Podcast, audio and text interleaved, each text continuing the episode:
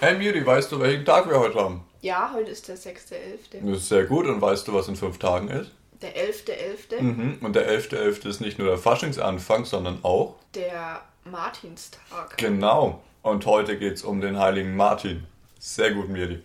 An der Stelle gleich mal ein herzliches Willkommen an euch alle da draußen. Heute mal ein bisschen außerhalb der Reihe an einem Mittwoch. Ist ein Mittwoch, genau. Heute ist Mittwoch. Gerade eben haben wir noch geklärt, dass heute der 6.11. Ja, also heute ist für uns ist gerade der 6.11. und wir nehmen das natürlich immer ein bisschen im Voraus aus, aber für euch ist gerade der 11.11. oder später. Ist aber auch egal. Wir wollten uns heute mal ein bisschen mit ja doch irgendwie Vergangenen beschäftigen, weil Martin war als Kind gerade immer ein ganz großes Thema, finde ich. Mittlerweile ja nicht mehr so. Ja, weil man halt immer diesen Laternenumzug hatte als Kind. Ja, das war irgendwie immer das Ausschlaggebende. Ja, weil man halt im Kindergarten schon Laternen gebastelt hat, ähm, jedes Jahr irgendwie anders, also verschiedene Techniken und da dann halt echt alle waren auf diesem Platz und wir dann da in der Stadt rumgelaufen sind. Zu der Sache gleich mal eine Frage. Bist du ein Verfechter von Kerzen in der Laterne oder von elektrischen Laternen? Also jetzt in meinem Alter natürlich echte Kerzen, aber ich kann es verstehen, dass man als Kind nur so eine elektrische hatte. Also ich muss ganz ehrlich sagen, auf keinem Umzug habe ich jemals eine Laterne in Flammen aufgehen sehen. Aber in Kinderbüchern hat man das oft gelesen. Stimmt, in Kinderbüchern. Ich glaube sogar bei Conny. Da verbrennen dann immer alle Ja. äh, Laternen.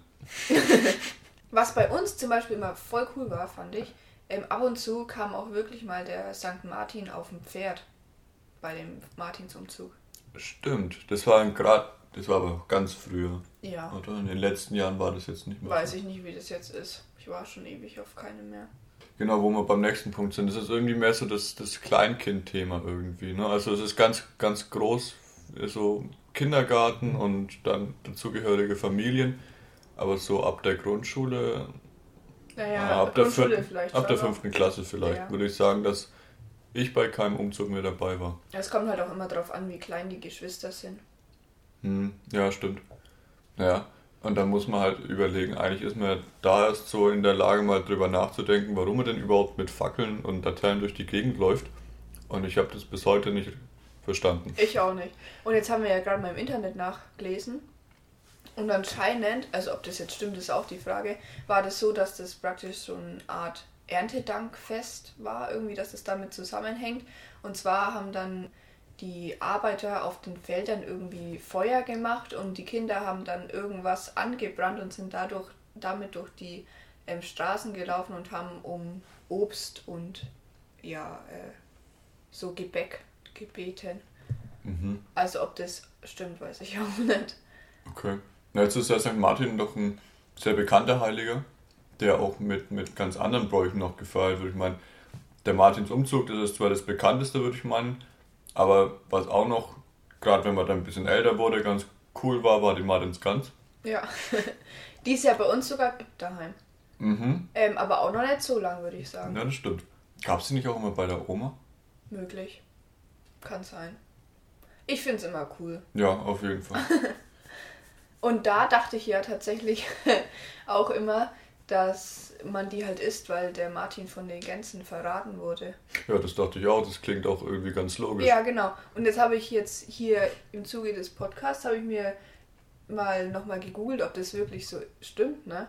Und da stand jetzt auch drin, dass es wohl deswegen ist, weil da eben die Fastenzeit anfängt und dass man nochmal richtig viel essen kann und was weiß ich. Und eben auch ähm, ganz früher als Zahlungsmittel irgendwie gehandelt wurde. Wohl wurde an dem 10. November irgendwie immer Steuern eingezogen. Mhm. Und dann waren die Gänse einfach Teil der Steuer. Ja. Aha. Ja, gut. Dann kann man es am 11. ordentlich krachen lassen. Ja, aber ich, ich bleibe in meinem Glauben, dass es deswegen zusammenhängt mit dem, dass die Gänse den Martin verraten haben. Mhm. Was gibt es denn sonst noch so für Bräuche? Kennst du noch welche? Bei uns in Herrieden gab es zum Beispiel immer noch so ein ähm, Martinsspiel in der Kirche am Sonntag immer, Mhm. wo halt die Geschichte nacherzählt wurde. Ja, gut, es bietet sich an. Wir haben ja eine St. Martinskirche. Ja. Da kann man das noch ein bisschen intensiver feiern. Wie ist denn eigentlich die Geschichte vom heiligen Martin? Also, die, ich glaube, man kennt es so grob. Soldat, Er dann rettet irgendwann. einen Bettler. Ah, Und dann aus irgendeinem Grund kein Soldat mehr, dann aber Bischof. Ja. Sollen wir es vielleicht noch ein bisschen genauer beschreiben? Fände ich gut. Also er war Soldat, richtig? Mhm. Er war irgendwie auf dem Weg irgendwo hin. Oh Gott, das ist jetzt voll peinlich, dass wir das nicht genau wissen. Nee, doch, komm, das kriegen wir hin. Das kriegen wir hin. Also, er war römischer Soldat. Und er war, glaube ich, sogar Hauptmann. Auf jeden Fall was Höhere höhere, Position, was ja. eine höhere Position, genau. Er ist eines Tages, war das nicht in Trier oder so? Wir fangen jetzt nicht mit irgendwelchen Städten Okay, nee. Also, der ist irgendwo hingegangen und hat dann an, an dem Wegrand so einen Bettler gesehen und der hat eben gefroren. Und dann dachte sich der Martin, teile ich mal doch meinen Mantel und gib ihm die Hälfte. Und dann ist ihm in der Nacht Jesus erschienen. Ja, wahrscheinlich. Und der hat dann irgendwie so gesagt, ja, so Martin, jetzt hat er hast was getan, jetzt kommst du nicht mehr raus aus der Nummer, jetzt bist du Bischof. Und dann hat er sich im Gänsestall versteckt. Nee, aber also ja nicht direkt instant, oder? Er, er, war, er hatte dann wahrscheinlich angefangen, da so wie alle damals zu der Zeit in dieser Untergrundchristenheit mitzumachen und hat da dann angefangen, eine Gemeinde zu übernehmen, würde ich mal meinen, und musste sich dann irgendwann mal im Zuge dessen in diesem Gänsestall verstecken. Ja, kann auch möglich sein. Aber ist er ein Märtyrer? Weiß ich nicht. Hm. Also auf jeden Fall war es doch so, dass sie den dann gesucht haben und dann, Warte, haben ihn die Römer oder haben ihn die Christen gesucht? Das ist jetzt eine gute Frage. Ich glaube halt die Christen, weil Martin hat gesagt, nee, er will das alles nicht. Also er will nicht so, er will schon den christlichen Glauben und so äh, Ja. verkörpern und vertreten, aber er will jetzt nicht anfangen, hier als Bischof aufzutreten und irgendwie Gemeindevorstand zu sein und hat sich deswegen dann vor tatsächlich den Christen versteckt. Mhm. Aber die haben ihn dann dank der Gänse wiedergefunden. Ja, so war es wohl. Das nehmen wir jetzt einfach mal, das klingt ganz logisch, oder? Ja, ich finde es, also ich finde, wir können stolz auf uns sein. Naja, es, man lernt ja. Ich weiß noch, damals im Religionsunterricht beim, beim Pfarrer Wenzel, in der dritten Klasse, glaube ich, hatten wir auch mal St. Martin. Und da hat die Geschichte sehr lebendig erstellt, erzählt und hat sich dann tatsächlich unter einem Regenschirm versteckt mit im Klassenzimmer, Ah, Ja, kann ich mich auch noch erinnern. um Stimmt. das zu verkörpern. Also, es ist was hängen geblieben. Es ist Ja. lange her, aber es ist tatsächlich was hängen geblieben. Ja, krass. Ja. Genau, und jetzt liest euch der Jakob nochmal die Geschichte aus dem Internet vor.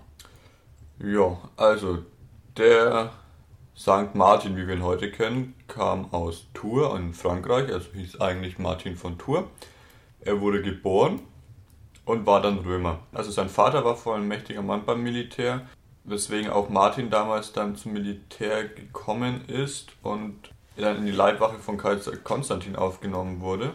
Ja, und da hat er dann so ein bisschen mitgemacht und zwei Jahre später war er dann als Soldat im Norden des heutigen Frankreichs stationiert und war da so ein bisschen unterwegs. Und als er eines abends mal mit mehreren Soldaten aus einem Stadttor hinausgeritten ist, also aus einem Stadttor von Tours, Stadttor von Tours, Tour, Tours, Tours, Tours, Also, aus einem Stadttor dieser Stadt ähm, saß da ein Bettler im, im Tordurchgang und der war ganz offensichtlich kalt, weswegen ähm, Martin äh, voller Mitleid seinen Mantel in der Hälfte durchgeschnitten hat. Und das, das muss man sich vorstellen, das ist ein schwerer, teurer, roter Filzmantel gewesen, vermutlich. Also es war schon eine sehr große Geste und die hat er dann, den hat er dann mit diesem Bettler geteilt. In der Nacht sah er dann ein, im Traum Jesus mit dem halben Mantelstück, das er ja dem Bettler gegeben hat. Und der Jesus sagte dann, was du für einen meiner geringsten Brüder getan hast, das hast du mir getan.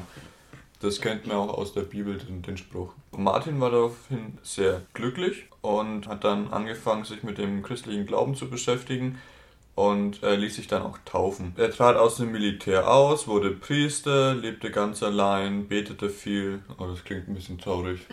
Also er lebte vermutlich in seiner Gemeinde halt. Er hat auch Klöster gegründet, zwei Stück in Frankreich und traf da auch viele Menschen, die so leben wollten wie er.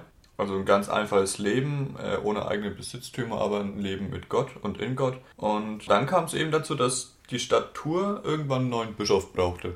Und da war dann eben keiner da, oder beziehungsweise wären bestimmt welche da gewesen, aber irgendwie wollten alle Martin haben. Der wollte aber selber nicht und ist deswegen ausgebüxt und hat sich in einem Gänsestall versteckt. Allerdings haben die Gänse auch nicht gewollt, dass er nicht Bischof wird, haben ihn also verraten und die Menschen haben ihn dann zum Bischof geweiht. So wurde er doch gefunden und zum Bischof geweiht. Martin starb am 8. November und wurde drei Tage später am 11. beerdigt. Ist 81 Jahre alt geworden, also kein Märtyrer. Hatten wir gar nicht mal so Unrecht mit unserer Ja. Geschichte.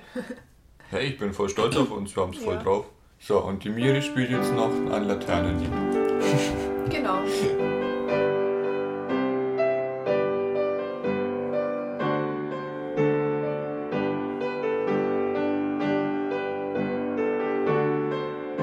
Wir hörten aus dem Eichstätter Gotteslob Nummer 545 St. Martin ritt durch Schnee und Wind, gespielt von Miriam Ludwig am Klavier. Vielen Dank. So, also nachdem wir jetzt tatsächlich auch die richtige Geschichte gehört haben und sie war ja ziemlich nah an unserer Vermutung dran.